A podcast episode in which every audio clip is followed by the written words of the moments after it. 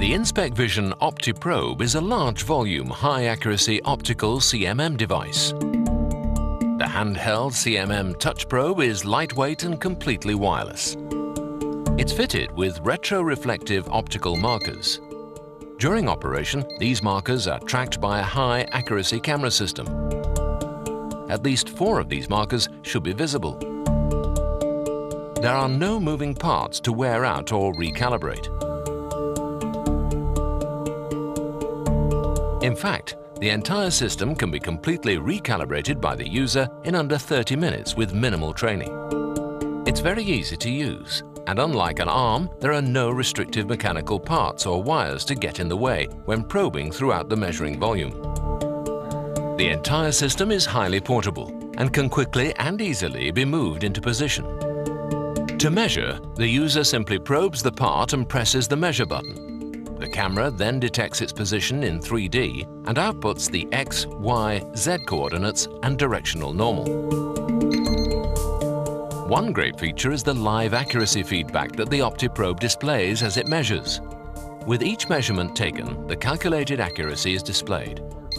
The software instantly notifies the user should the accuracy fall below a predefined limit and suggests recalibration.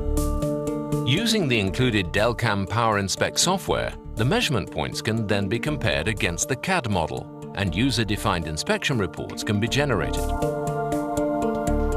The OptiProbe can measure very large volumes of up to 8 meters by 5 meters by 8 meters for a single camera.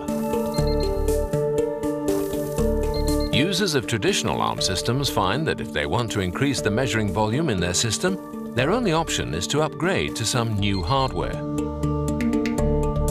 comparison, the OptiProbe measuring volume can be increased by simply adding extra cameras. Almost any volume can be measured by doing this. The system is highly flexible. With a multi-camera setup, the OptiProbe can be configured for higher volume measuring or higher accuracy measuring by pointing the cameras at the same area.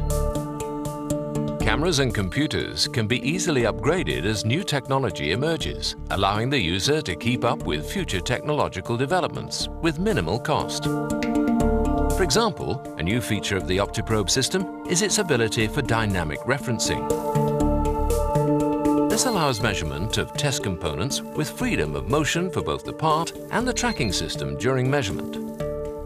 All of the features and benefits of the OptiProbe system can be purchased worldwide for a very competitive price. For more information, please contact our sales team